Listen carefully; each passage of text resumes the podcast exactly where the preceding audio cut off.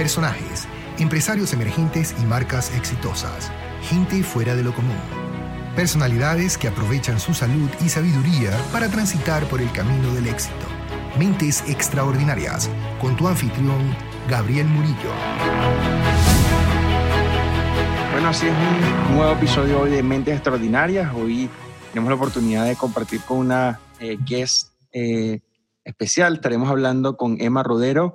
Eh, conversando un poco de comunicación, una experta cuando se trata de la voz, eh, con mucho estudio, mucha preparación, eh, pero así que tenemos mucho que conversar. Este es un tema que a mí personalmente me apasiona muchísimo y ayer en la última entrevista de Mentes Extraordinarias casualmente hablamos de cómo específicamente en los negocios el 90% de los problemas de alguna forma de, de una startup, de una empresa, pueden estar relacionados con temas de comunicación, sea comunicación interna, comunicación con clientes. Así que con Emma hoy eh, estaremos tocando mucho estos temas. Así que gracias, Emma, por eh, compartir hoy con nosotros. A vosotros, desde luego, un placer estar eh, con vosotros hoy y poder compartir, bueno, pues todas estas experiencias, estudios y conocimientos en torno a la comunicación, que es un tema súper interesante. Seguro. Antes de, de, arrancar el programa, cuéntanos un poquitico más de ti como persona. Indudablemente tienes un, un background académico súper, súper robusto, pero cuéntanos un poco de tu experiencia eh, académica y profesional y cómo terminaste trabajando en el área de la comunicación.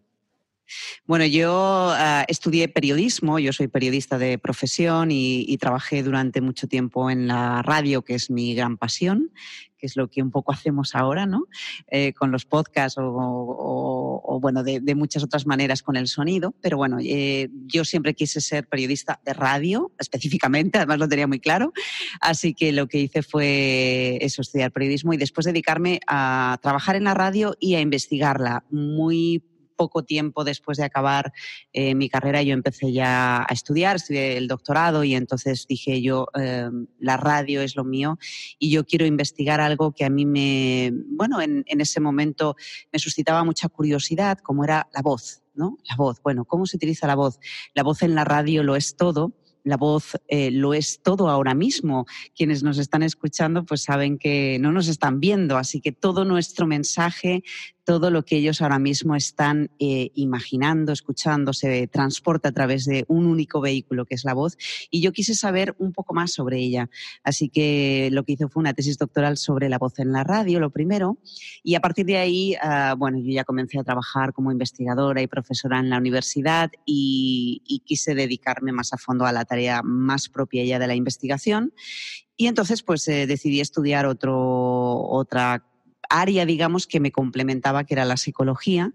Estudié también esta parte, hice un doctorado en, psicología y entonces esas dos partes eh, lo que me permiten ahora realmente es conocer cómo los, las personas en general, cuando escuchan, por ejemplo, un mensaje de radio, cómo procesan ese mensaje, es decir, de qué manera prestan atención, eh, cómo lo recuerdan, qué estrategias son necesarias para que esas personas lo entiendan mejor, lo comprendan mejor y, por tanto, eh, esas dos áreas, la comunicación por un lado y la psicología por el otro, pues me han ayudado eh, pues para tener ahora mismo, para hacer las investigaciones que hacemos aquí en la Universidad Pompeu Fabra. Fascinante, fascinante. Inclusive ahorita aquí en la página web de Emma la pueden visitar, de todas maneras la voy a dejar en los show notes de, del programa con 2M, y pues el contenido es bastante robusto, nuevamente más de 10 publicaciones, e inclusive me imagino que deben tener más, pero en la página web tienes más de 10 publicaciones, libros, o sea, un, una diversidad que es interesante ver cómo de repente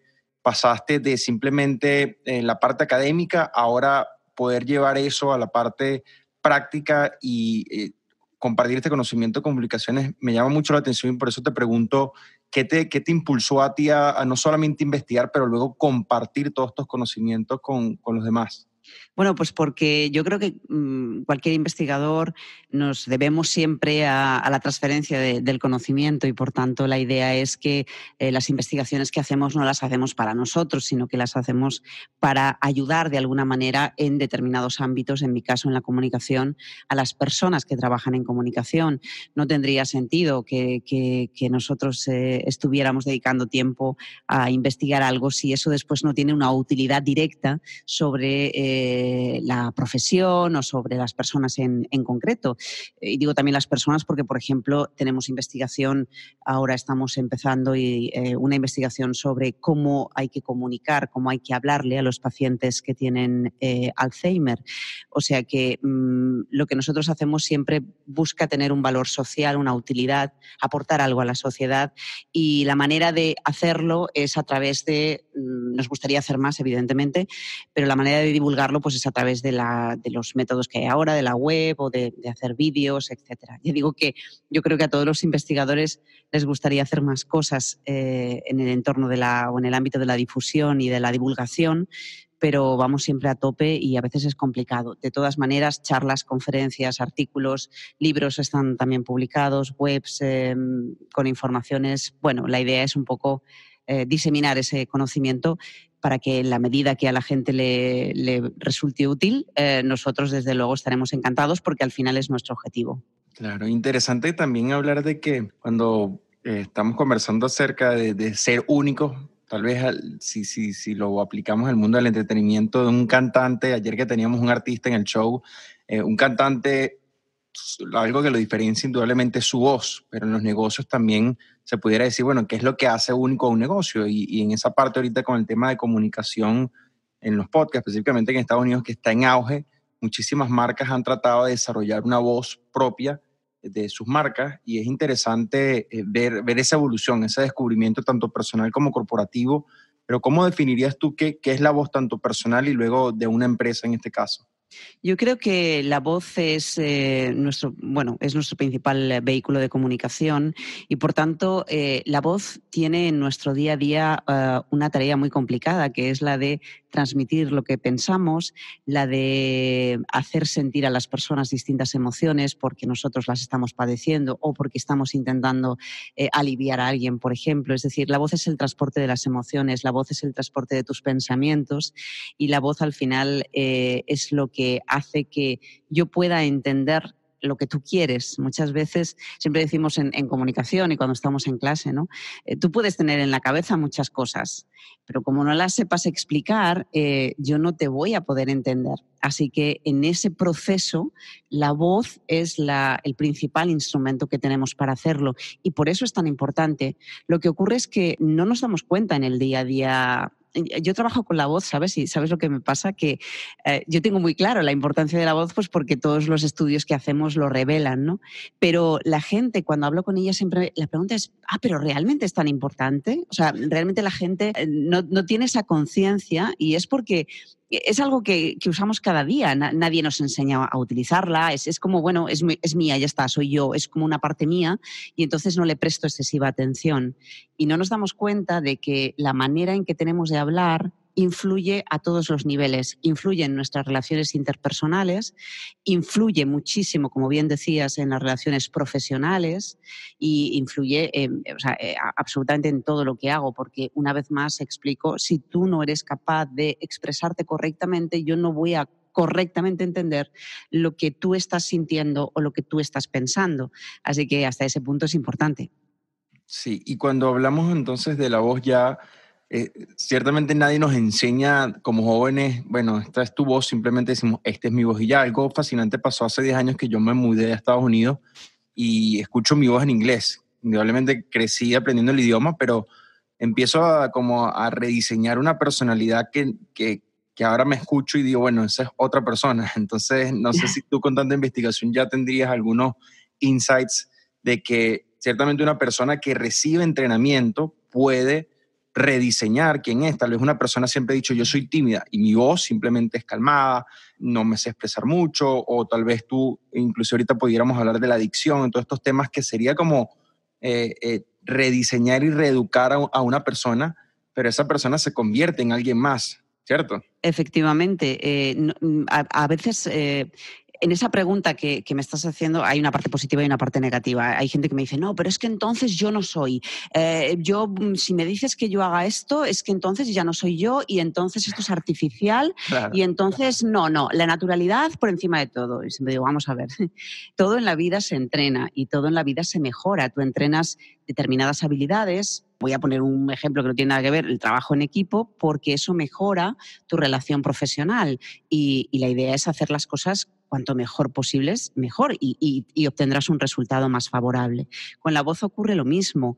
Nadie nos enseña cómo utilizarla eh, de manera profesional. Eh, y de manera profesional digo porque muchas, porque en el 89% de las profesiones sabemos que hay que hablar en público. O sea, eh, esta habilidad es absolutamente necesaria, pero nadie nos enseña.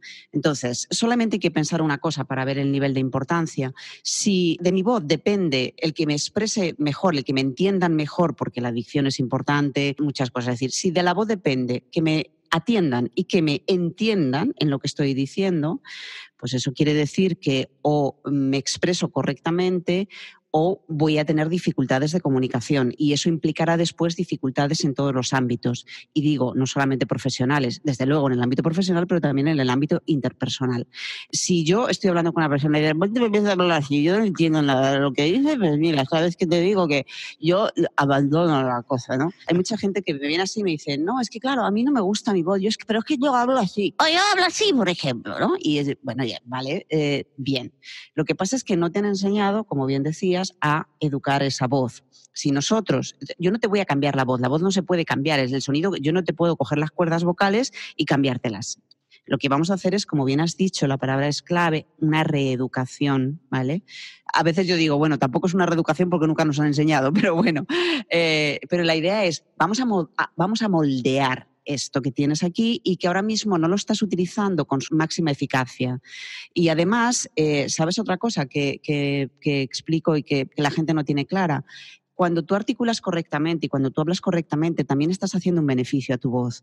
Es decir, eh, eso también es eh, salud vocal y por tanto vas a tener menos problemas con ella en el futuro. Así que no se trata de engañar o, o de que de repente yo soy artificial. No es que yo no soy ese, no de la misma manera que un médico te diría no camines eh, cojeando y con el pie torcido porque eso te va a generar un problema a la larga y además queda también mal, eh, no vas a entrar en una reunión así, mm, de esa manera, pues esto es un poco lo mismo. Eh, el beneficio de entrenar la voz es doble. Por un lado, porque vas a conseguir más beneficios desde el punto de vista eh, de, que tu mensaje es más claro, de que tu mensaje es más efectivo, de que te van a entender mejor, de que te van a atender mejor, porque ah, bueno, una voz que es clara y que, modula bien, etcétera, suscita más atención, atrae más la atención de la gente. Bueno, vas a conseguir todo eso, pero además vas a conseguir también eh, higiene vocal, es decir, que, tu voz esté sana. Así que es un doble beneficio. Claro, y hablando de la voz, entonces eh, hay una cantidad de elementos que, eh, como tú mencionabas ahorita, la, entonación, este, la dicción, la pronunciación y nuevamente dando el ejemplo del aprender a dar un idioma, aprender un idioma nuevo, eh, eso le, le, le reta a, a, lo más profundo de uno a preguntarse quién es uno, porque de repente nuevamente llego a Estados Unidos, yo tal vez en español hablaba rápido y me comunicaba y a veces con mucha claridad y con mucha eh, certidumbre y bien confiado y llego a Estados Unidos sin tener esa abundancia de vocabulario, esa mm, naturalidad, como tú decías, no estoy entrenado en el idioma y me siento como, bueno, estoy hablando como un tonto y, cometo errores, entonces uno se limita y, Pero ¿cuáles serían esos elementos que tú has identificado del tono? Y como bien dicen, no es, como se, no es lo que dices, sino como lo dices. Sí, bueno, déjame que, que eh, olvide lo del, lo del, idioma, que también es un tema interesante que, que has eh, recordado ahora otra vez la gente es verdad que cuando hay, hay, dos cosas, ¿no? La gente cuando se escucha su voz por primera vez, esto lo sabemos los que hemos trabajado en radio durante mucho tiempo, cuando tú te escuchas después de haberte grabado, la voz eh, no te parece la tuya, ¿no? Esta, esta no soy yo. Sin embargo, tu madre te dice, claro que sí, eres tú, eres tú perfectamente, yo te oigo exactamente igual. Y tú dices, no, yo no, yo no, esta no es mi voz, yo no quiero ser esa. No, sí, eh, eres tú y esa sí tu voz. Hay que entrenarla para que, me, para que mejore. Eh, por si los oyentes no lo saben, mm, es algo que, bueno, eh, hay gente que sabe y gente que no, que es, yo no oigo mi voz de la misma manera, básicamente porque cuando yo estoy hablando, yo estoy escuchando mi voz por dos vías, la vía aérea y la vía interna por dentro, eh, por la vibración interna. Esa superposición, en mi caso, hace que yo escuche un determinado sonido que no corresponde con el que de repente estoy escuchando eh, en un cassette o en una grabación ¿no? mía. Y de ahí que se produce ese desajuste. Pero uno se tiene que acostumbrar realmente a que esa persona que está hablando en esa grabación eres tú y a entrenarse eh, escuchándose, porque si no, no tienes ese, mm, hay, ese desajuste.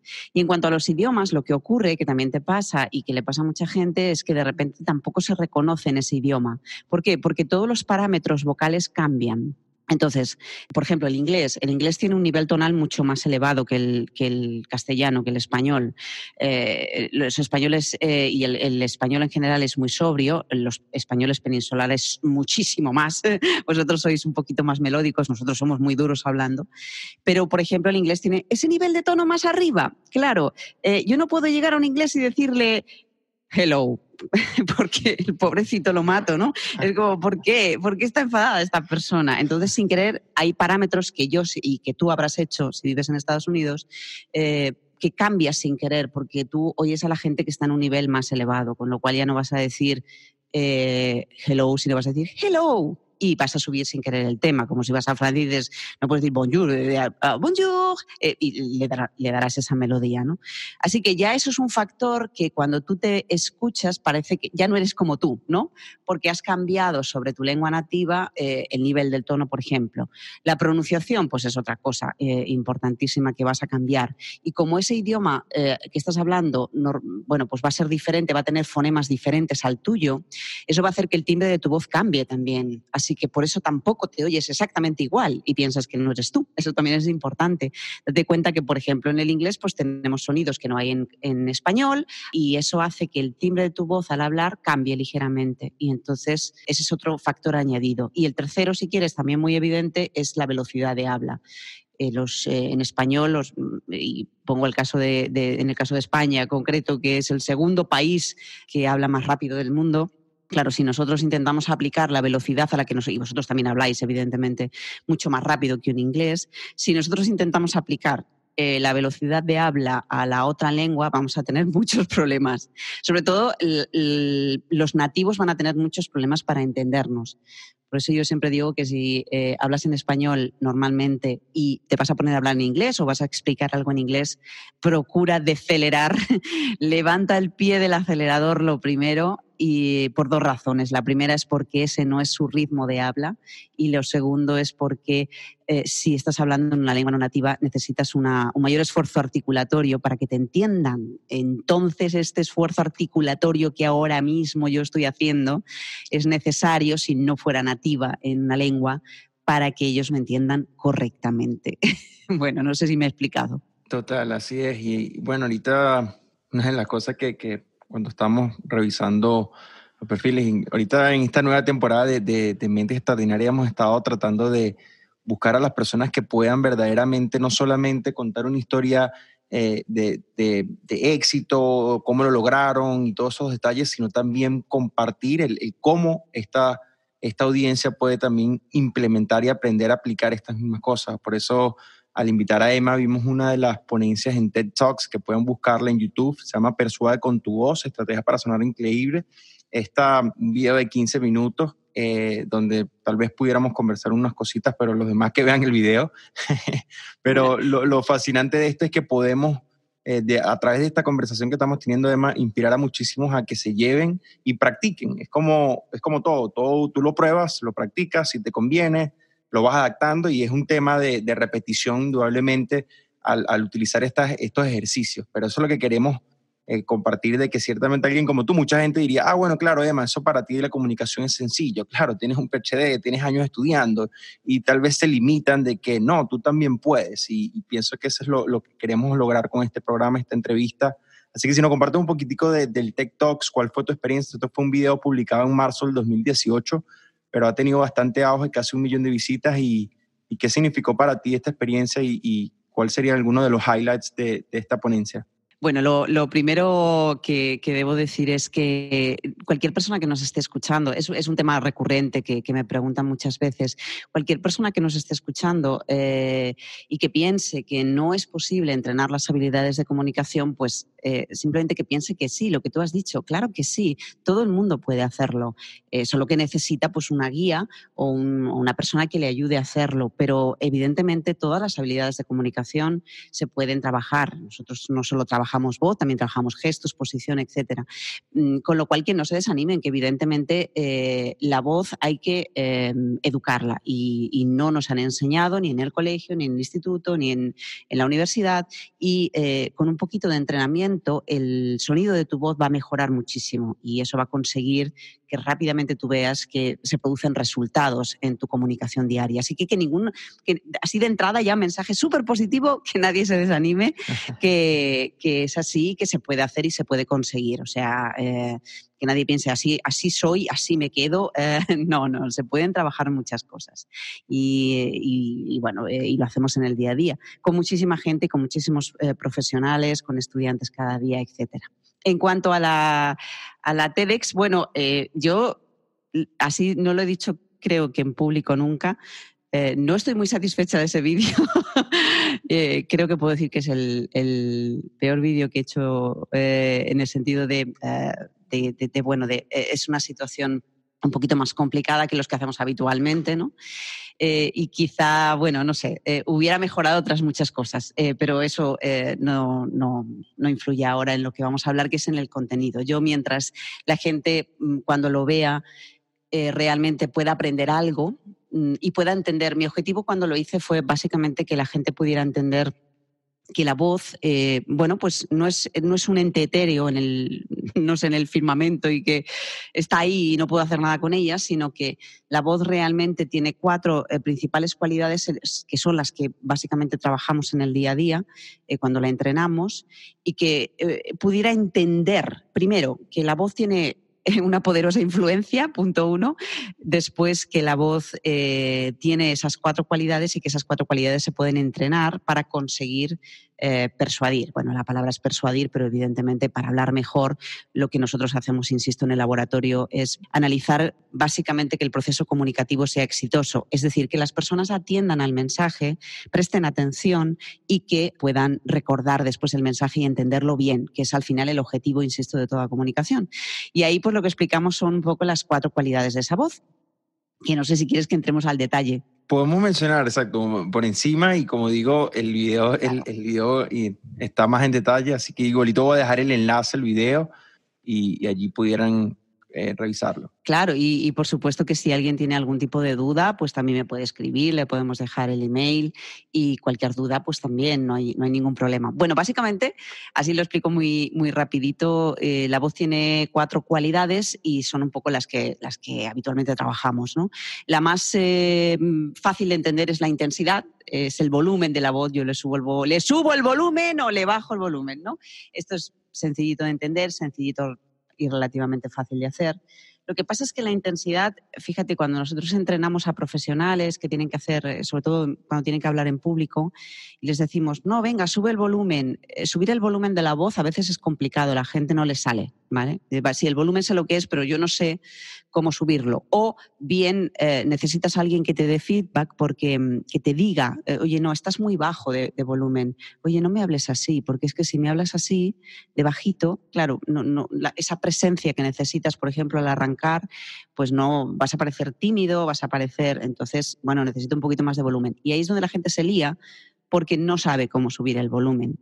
Y claro, el volumen de la, de la voz, como el funcionamiento general de la voz, tiene mucho que ver por no decirlo, es la base de todo, con la respiración.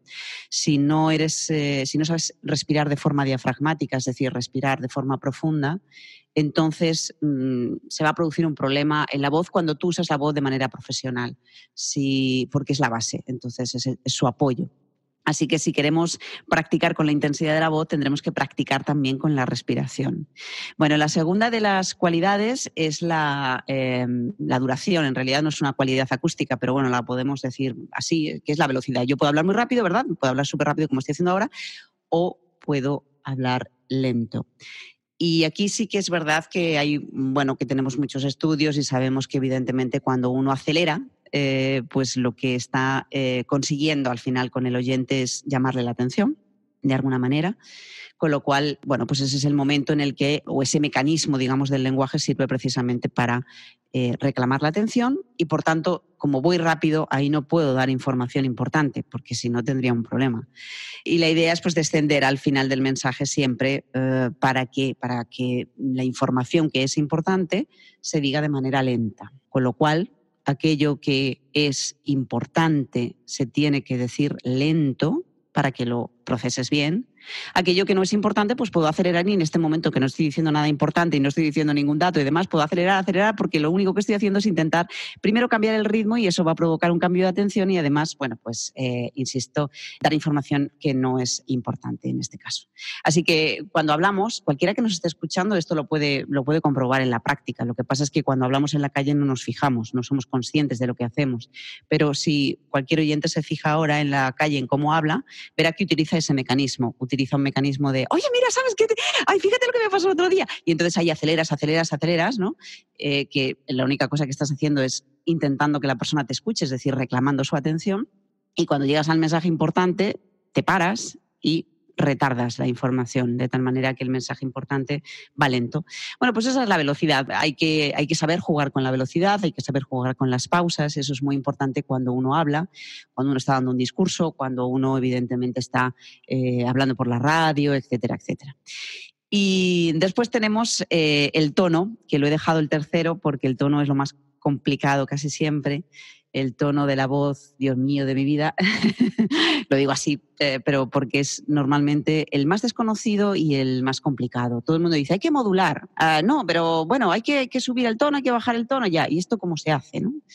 Y esto es lo complicado, ¿no? Entonces nosotros en las clases lo que hacemos es un poco entrenar esto y sobre todo, a mí me gusta siempre decir una cosa que es eh, en, el lenguaje, cuando hablamos, bueno, no hay em, tampoco fórmulas mágicas, depende de lo que estás diciendo, pero sí que hay unas, hay que saber el por qué eh, hay que hacer las cosas, ¿no? Y el qué significan, y es lo que nosotros explicamos, ¿no?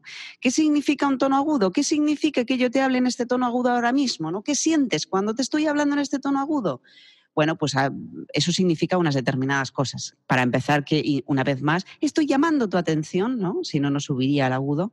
Por tanto, eso indica que cada vez que yo empiezo un nuevo tema, que yo explico algo, al inicio tendré que iniciar eh, en un tono más bien alto para después descender en la parte importante. Es como lo que hemos explicado un poco de la velocidad, pero aplicado al tono, ¿no? Y el tono es alto cuando estoy reclamando atención y especialmente cuando no estoy dando información importante y, por ejemplo, imaginemos que tenemos un niño delante y queremos contarle un cuento, claro, pues no vamos a empezar en grave, porque si yo a un niño le empiezo un cuento diciendo, érase una vez, pues claro, el pobre niño se va a morir solamente con dos palabras.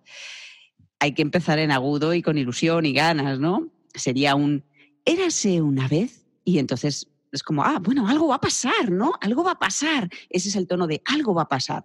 Si no subo el tono, esa intención eh, no se va a entender. Así que eso produce después muchos desajustes en la comunicación.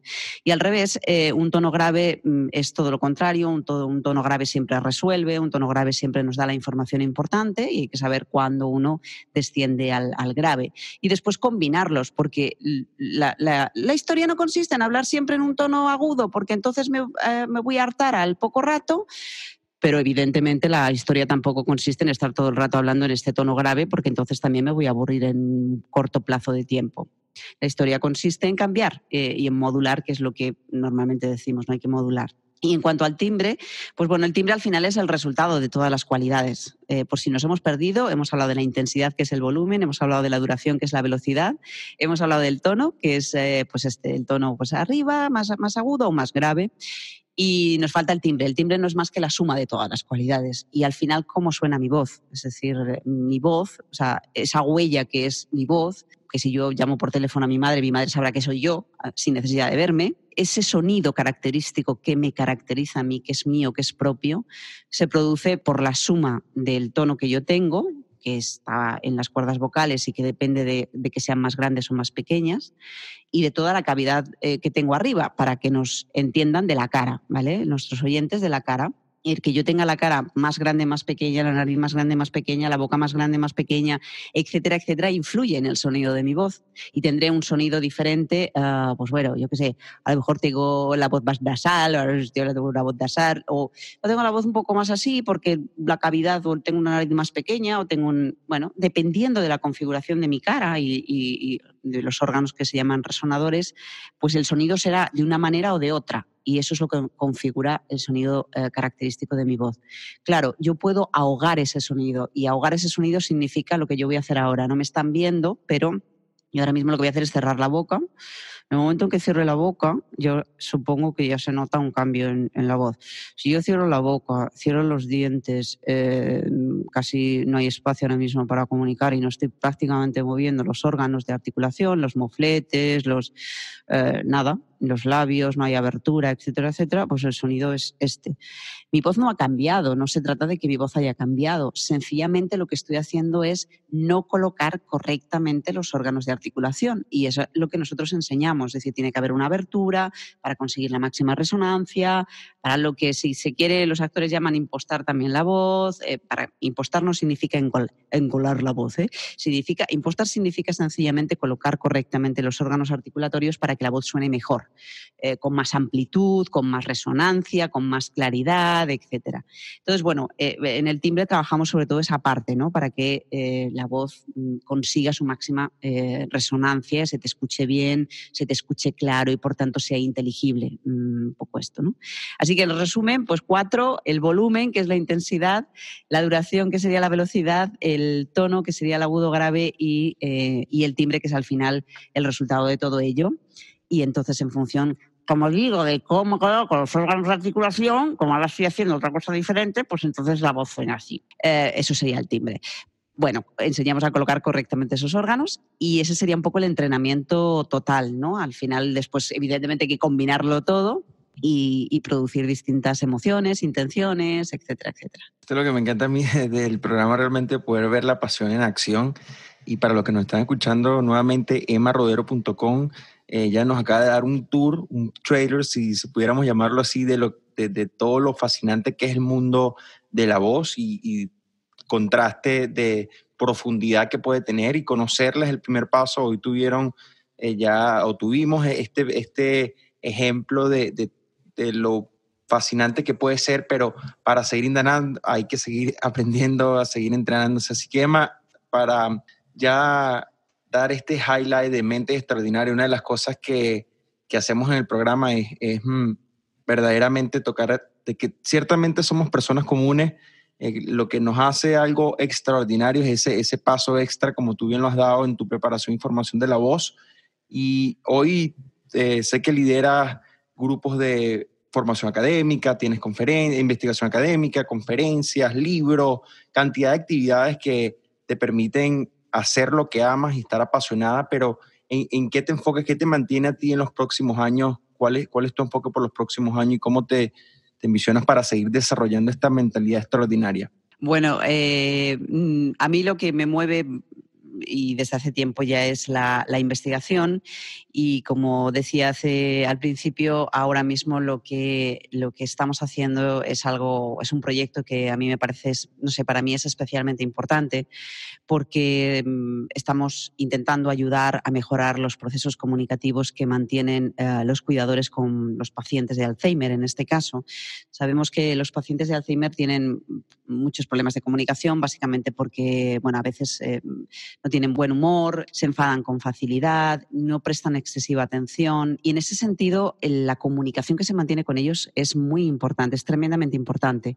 Y los cuidadores lo saben muy bien en el día a día porque de cómo te diriges a ellos al final eh, vas a provocar una reacción u otra. Y en eso nos vamos a focalizar en los próximos años. Tenemos un proyecto de investigación ya en marcha para precisamente analizar de qué qué manera hay que hablarles para poder mejorar tu atención, para que me presten más atención, para que emocionalmente estén mejor y sobre todo también para que comprendan eh, bien el mensaje, que es al fin y al cabo lo que, lo que nosotros trabajamos. Así que ese es, digamos, el proyecto estrella. A mí, insisto, me hace especial ilusión eh, porque creo que aporta un valor importante a la, a la sociedad. Ojalá podamos obtener resultados importantes que puedan ayudar a todas aquellas personas que dedican su tiempo, a veces hasta un 100% de su tiempo, a cuidar a, estas personas que, en la última etapa de su vida pues, padecen esta enfermedad que es el Alzheimer muy, muy extendida en el mundo. Así que desde el punto de vista de la comunicación y de la psicología intentaremos ayudar en esos aspectos. Y después también ah, tenemos un proyecto también muy interesante. Eh, como vives en Estados Unidos, el auge del podcast lo conoces bien, pero también el auge de los audiolibros. Y tenemos un proyecto también en marcha donde vamos a analizar cuáles eh, son las maneras más interesantes, es decir, mm, en las que se consigue atraer eh, mayormente la atención de los oyentes y cuáles son las estrategias comunicativas más importantes con sonido para contar una historia. Así que vamos a analizar esto, ¿no? Cómo, cómo con sonido podemos contar una historia y cuáles son esas estrategias comunicativas que funcionan mejor. Así que nos vamos a dedicar a las historias y a la radio y al sonido, en este caso eh, más dirigido hacia, hacia los audiolibros.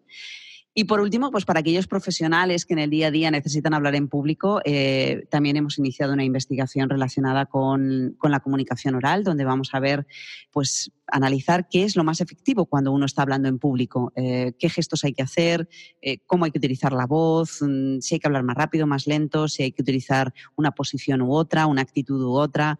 Bueno, pues vamos a intentar ayudar a todas aquellas personas que, hablan en público cada día con eh, datos científicos contrastados, comprobados, eh, que nos permitan eso, eh, saber cuáles son las estrategias más efectivas para presentar en público.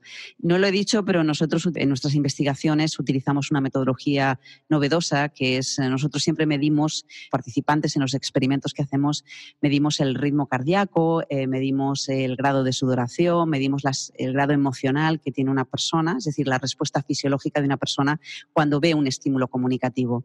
Y eso nos hace ver rápidamente si el estímulo funciona o no conectamos a las personas a unos electrodos, eh, les conectamos los electrodos para conocer esa respuesta de su cuerpo ante determinados mensajes. Y eso nos da eh, un indicativo muy claro de qué están sintiendo en el mismo momento en el que están percibiendo un mensaje. Así que si estuvieran escuchando este podcast, les hubiéramos puesto unos electrodos y hubiéramos sabido, pues al final, si les ha interesado o no. Yo espero que sí. Claro que sí, Yo pienso que ahorita escuchándote hablar, yo diría que si yo hubiese tomado la ruta académica, yo sería una hubiese seguido tus pasos, tanto en la, en la pasión por la psicología como también en la parte de comunicación.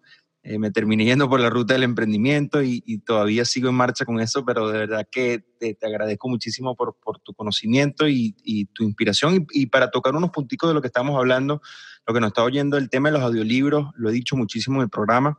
Yo personalmente consumo audiolibros de una forma radical y tengo una suscripción con Audible, que es una membresía mensual y tengo acceso a audiolibros, eh, uno por mes, o puedo tener más, hay veces que, eh, escucho dos o tres audiolibros en un mes, pero básicamente eh, te permite tener una experiencia como ninguna otra, así como el podcast, inclusive en un artículo de una investigación que hicieron en Estados Unidos de cómo al tú, por ejemplo, ver una película, tú estás percibiendo explícitamente lo que es, pero cuando estás bien escuchando una historia, tu cerebro empieza a crear ciertas escenas y es fascinante la, las sensaciones que hay. Por eso la conexión que, de, tu experiencia, además, entre la psicología, la locución y la voz, eh, me llama muchísimo la atención. Tenemos mucho en común allí.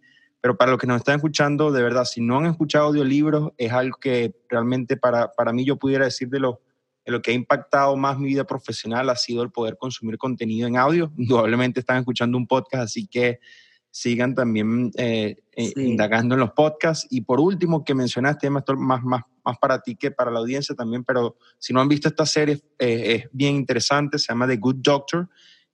hablando de comunicación, esta serie es un doctor que es, un genio. Ah, bueno, tú lo has visto, no sé si lo has visto. Sí, sí, sí. Ok, bueno, entonces para los que no lo han visto, se las recomiendo muchísimo por el tema de eso, de la comunicación. Él es un genio en lo que hace, es espectacular, pero a nivel de comunicar tiene ciertos obstáculos, cosas que, que a través de la serie, no se las voy a contar, él va tratando de, de sobrellevar pero allí podemos ver eh, de repente condensar todo lo que hablamos hoy con Emma y lo podemos ver con este ejemplo de este doctor que por más preparación, por más formación, por más experiencia técnica teórica que tenga, al momento de relacionarte, la comunicación es clave. Entonces, Emma, de verdad... Eh, Absolutamente. Yo también, yo también la recomiendo, eh, porque la verdad es que la serie está muy bien y al final, bueno, es interesante ver que cómo, cómo habla y, la incapacidad que tiene, como evidentemente es, autista, para percibir las emociones, las ironías, etcétera, etcétera.